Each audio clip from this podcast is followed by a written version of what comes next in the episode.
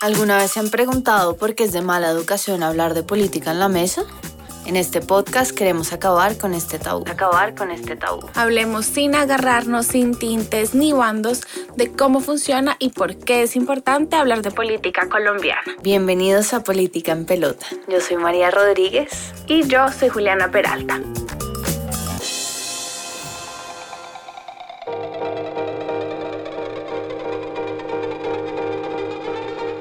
Entonces, Juli, cuéntame, ¿qué vamos a hablar en este capítulo? María, en este capítulo vamos a hablar sobre cómo la desigualdad, la pobreza y la tierra están conectadas de una manera muy íntima. Vamos a hablar sobre cómo las decisiones políticas en materia agraria han llevado a que la desigualdad perdure en Colombia.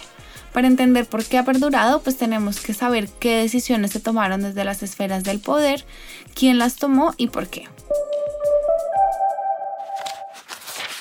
Listo, entonces para contextualizar, pues como estamos hablando de desigualdad, creo que tenemos que hablar de pobreza. Entonces, para nosotras la pobreza es un conjunto de carencias, de cosas específicas que le hacen una que le hacen falta a una persona para poder vivir bien. Entonces son características como por ejemplo tener que comer, tener acceso a agua potable, tener pisos en su casa que sean desde cemento hasta, no sé, madera, mármol, lo que sea. Eh, entonces, si estas condiciones no se cumplen, significa que eres pobre. Entonces, para salir de la pobreza, se tienen que empezar a chequear estas características. ya tengo agua potable, ya tengo piso en cemento. Em, y pues realmente es muy difícil de superar porque se cree que estas características se pueden chequear de forma aparte y no en conjunto. Por ejemplo, en el 2019, la pobreza multidimensional, que mide condiciones como por ejemplo la educación, el trabajo, el acceso a servicios públicos, a la salud, la situación de la niñez y de la juventud, en el país fue del 17,5. En comparación, en el 2010 esta estaba en el 30%.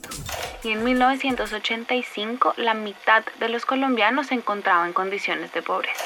Pero pues la desigualdad no solo se da por las cosas que uno tiene o no tiene, también, súper importante, la desigualdad sea materia política, porque en Colombia el sistema de representación política está sumamente concentrado en regiones y esto tiene absolutamente todo que ver con la distribución económica.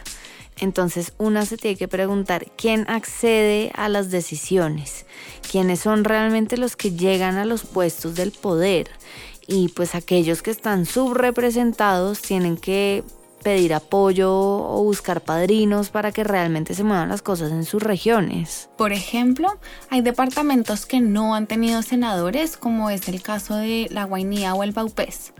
Ojo, estos departamentos sí tienen representantes a la Cámara, pero no senadores.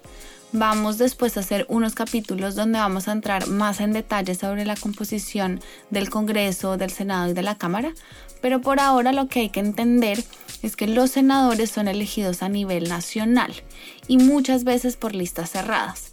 Y esto hace que departamentos se queden sin representación en el Senado. Pero bueno, en todas estas, ¿cómo entra la tierra acá? Hay un área donde la desigualdad es muy visible en Colombia y esa es la concentración de la tierra. En las últimas dos décadas, las tierras de un solo dueño han aumentado significativamente. Para el 2014, según Oxfam, 47 millones de hectáreas, es decir, casi el 70% de la tierra en Colombia, eran de grandes latifundistas. Además, la tendencia es que los grandes terrenos, aquellos que son de más de 500 hectáreas, sigan creciendo con el tiempo. Y pues cómo y por qué se da la concentración de la Tierra, pues es algo que también vamos a tratar de responder en este capítulo. Entonces, para empezar a explorar el tema de la Tierra, hablemos de tres conceptos clave que es importante que los sean presentes durante todo el capítulo. El primero es política de tierra. Entonces la política de tierra se refiere al manejo de la tierra y los elementos que necesitan para que la tierra se pueda usar. Como por ejemplo agua, que el medio ambiente esté bien, que haya acceso a semillas y pues esto no logra llegar a tocar directamente las relaciones sobre la tenencia de tierras. Esto es la política de tierras.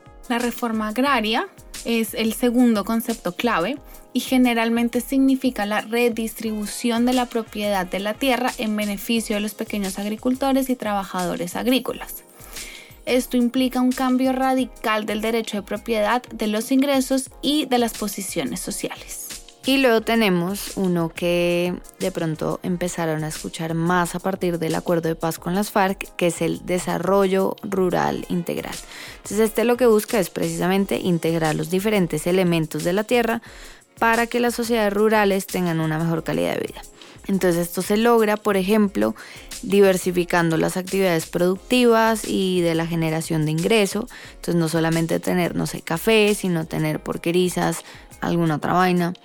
Eh, también afecta directamente las formas de organización social y de participación política eh, y pretende alcanzar desarrollos tecnológicos en toda la diversidad cultural del país, es decir, desarrollos tecnológicos para la gente leticia hasta Punta Gallinas, para todo tipo de tierra que tenga ese campesino.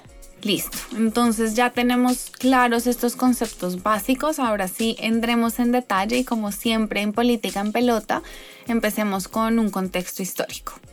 Entonces, según el Centro de Memoria Histórica, hay tres grandes periodos del desarrollo rural. La primera es una fase de premodernidad que va desde la colonia hasta los años 30 del siglo XX el segundo periodo es un periodo de transición de la premodernidad hacia la modernización entre los años 30 y fines de los 60. Y el tercero se da en una fase de modernización sin modernidad que se extiende desde fines de los 60 hasta el presente. Ahora, entonces el primer periodo empieza con la conquista española y este fue un momento de invasión y despojo masivo de tierras de los indígenas y la élite española o los españoles que estaban llegando se van quedando con todas estas tierras. Durante la colonia, la principal fuente de riqueza era la propiedad de tierras, pues esta se usaba para la explotación agropecuaria, para la explotación minera, súper importante, y para el comercio exterior. Y durante el siglo XIX se va a continuar con este proceso de colonización, se ocupan tierras que hasta el momento no habían ingresado en el sistema legal del Estado, pues porque no nos mintamos, al Estado colombiano em, nunca le ha quedado fácil llegar al territorio vasto que es Colombia. Y también este proceso de ocupación y colonización de tierras pasa porque como el Estado no tenía plata, eh, los servicios militares, la construcción de obras públicas, entre otras cosas, empiezan a pagar con tierras y no dinero.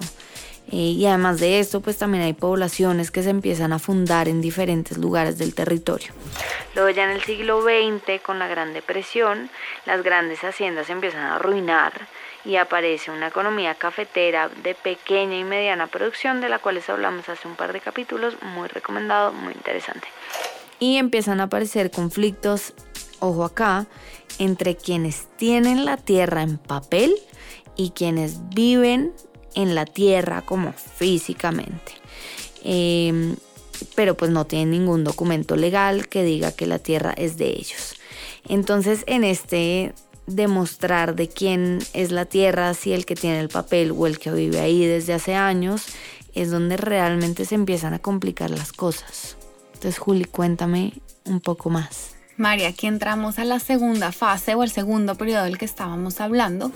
Y empieza con el gobierno de Jorge Holguín Mayarino a principios de 1920, esto es en medio de la hegemonía conservadora, donde se pasa una ley sobre inmigración y colonias agrícolas, donde se autoriza por primera vez la creación de colonias agrícolas. Luego, Miguel Abadía Méndez, quien es el último presidente de la hegemonía conservadora, pasa a una política de colonización de baldíos y esto lo que significa básicamente es que la gente podía salir a buscar tierras y hacer las suyas. En la práctica, lo que esto significó es que uno, los grandes terratenientes mantienen la gran propiedad, dos, se empiezan a parcelar los peores terrenos de las haciendas y tres, las estrategias para mantener las relaciones de explotación se van legitimando. Como ya hemos mencionado, las bananeras, las petroleras, las caucheras eran industrias características de este tipo de relaciones. Luego llega el famoso y renombrado Alfonso López Pumarejo con lo que se llama su Revolución en Marcha. Y este tipo va a ser el primer gran intento de hacer una reforma agraria integral y para esto va a preparar una ley, un proyecto de ley que era conocido como Ley de Tierras. Y acá se le va a dar prioridad a la posesión material, es decir, el que vive físicamente en la tierra, versus la posesión escrita, es decir, el que tenían las escrituras de la tierra es mía. Y pues el gobierno, otra cosa importante, va a empezar a comprar tierra a los grandes terratenientes y las va a empezar a vender a los campesinos a precios muy bajos para asegurar, uno, la propiedad y dos, la oferta de trabajo. Pero pues como lo hemos mencionado en capítulos anteriores, esta ley se va a quedar un poco corta para lo que la gente necesitaba y para lo que los campesinos necesitaban especialmente. Y para ilustrarlo, un ejemplo, de las 102 fincas que fueron parceladas hasta finales del 37, 55 correspondían a Cundinamarca y 22 al Tolima. Es decir, no eran muchas fincas, no suplía toda la necesidad que había, se hizo poco y se hizo lentamente. Después Eduardo Santos, que a pesar de ser liberal era contradictor de López Pumarejo y incluso su periodo en el poder se le conoce como la Gran Pausa, pasa una ley para que las materias primas y los alimentos bajaran de precio. Sin embargo, resultó muy poco efectivo e hizo que la industrialización no andara.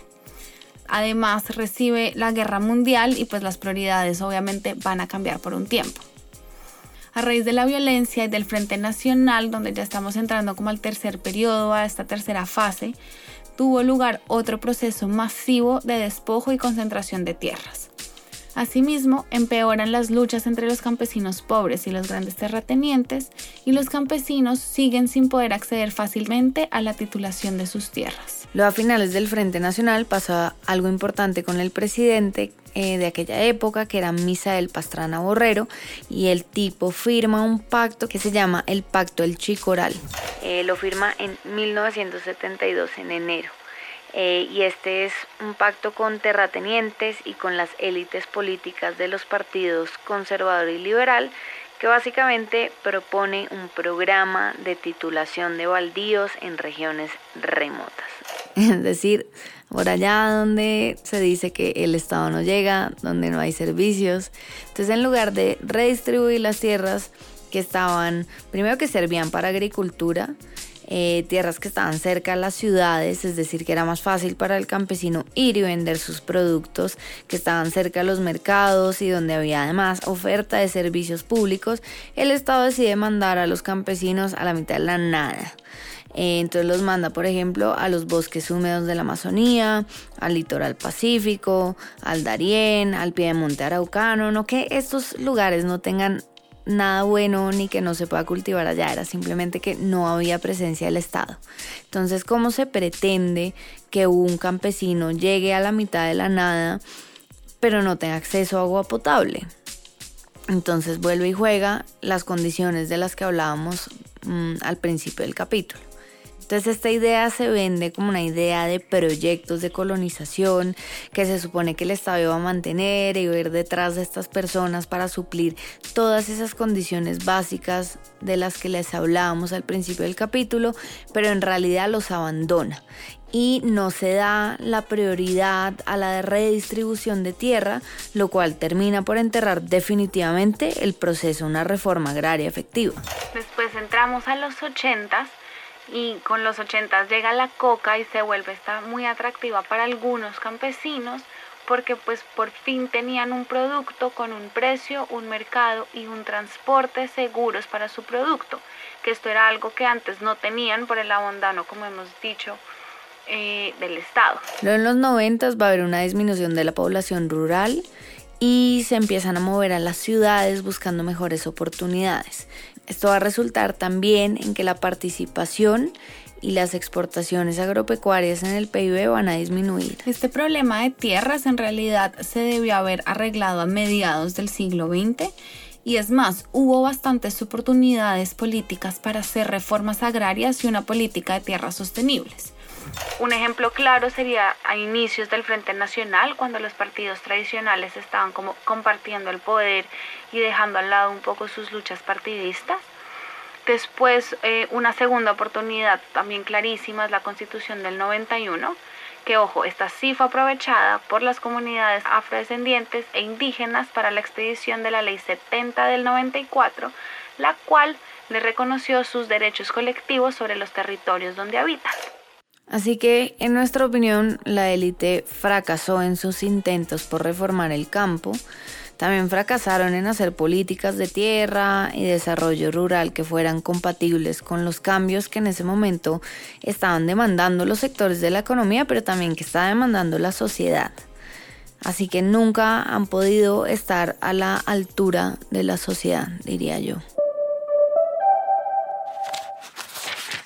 Entonces, ¿a qué responden estas soluciones políticas agrarias cortoplacistas o porque no se hicieron reformas integrales de colonización de tierra con un acompañamiento del Estado que realmente fomentara el desarrollo social? Para nosotras, esta falta de visión a futuro y de desarrollar el país donde se integren distintos factores, como veníamos diciendo al principio, que no es solo un checklist donde uno va diciendo esto sí lo tengo, esto sí lo tengo y supuestamente así va saliendo de la pobreza, Em, pues tiene que haber una integridad de distintos factores para realmente fomentar el desarrollo rural. Entonces no es solo colonizar tierras por colonizarlas o por mandar gente a ciertos lugares del país. Realmente tiene que haber un acompañamiento del Estado que también construya, por ejemplo, carreteras, escuelas, puestos de salud, notarías y esto permite que la sociedad se vaya realmente eh, desarrollando conjuntamente. Sí, yo pienso que la clave está precisamente en eso que muy bien dijiste y es tratarlo como una solución integral y no como una solución de partes. Entonces no solamente es cuestión como de suplir una necesidad muy específica, sino que eso sí o sí tiene que ir acompañado de otras cosas.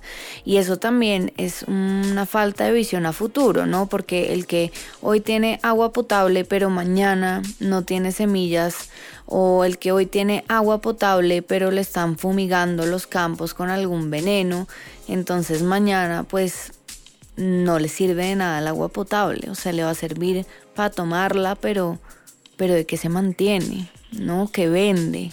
Entonces se construye una carretera para que el campesino pueda sacar su cultivo, pero eh, no hay agua potable. Entonces es lo mismo, ¿no? Como que no se piensa de manera integral y en algún punto, eh, pues si funciona una solución cortoplacista, pero si uno lo ve en retrospectiva, pues es difícil que funcione y creo que responde a lo que es la tenencia de tierras, a lo que es la desigualdad y a lo que termina siendo la pobreza en Colombia, como estas medidas cortoplacistas, ¿no?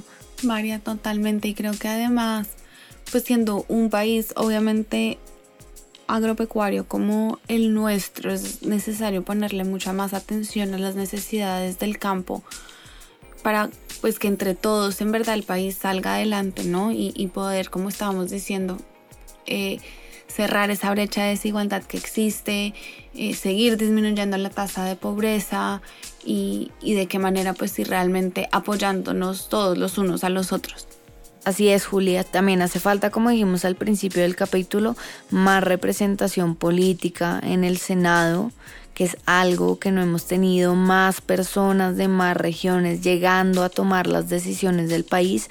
Eso es un tema que exploraremos en capítulos siguientes, así que les recomiendo seguir pegados a este podcast. María, total, y ese, ese tema de la representación política es súper importante. Volviendo también a capítulos anteriores que hemos hablado, no es solo, digamos, ahorita el tema del Senado, sino que pues durante todo el siglo XX, pues quiénes eran los gobernadores, quiénes eran los alcaldes, eran todos delegados desde el centro, desde Bogotá. Entonces, digamos que a medida que uno empieza a entender tantas piezas y, y empieza a poner como A con B y a unir los puntos, pues uno se da cuenta en verdad de la cantidad de errores que se han cometido y creo que pues lo importante es darnos cuenta de estos errores y no seguirlos repitiendo. Por supuesto, y también que pueda ser una como civil, sin estar en la política, para aportar a estos cambios que decimos. Entonces, mi respuesta sería obviamente voten. Gracias por acompañarnos en este striptease político. No olviden suscribirse a este podcast para seguir empelotando la política con nosotras. Si quieren más información sobre el tema de hoy, les vamos a dejar unos links de referencia en la descripción del capítulo. Además, queremos escucharles y saber sus opiniones, sus comentarios, quejas y reclamos. Para eso, síganos en nuestras redes sociales política.enpelota en Instagram y Twitter. La investigación de este capítulo fue realizada por nosotras, Juliana y María, y la edición de sonido y la música son de Pablo Sosa.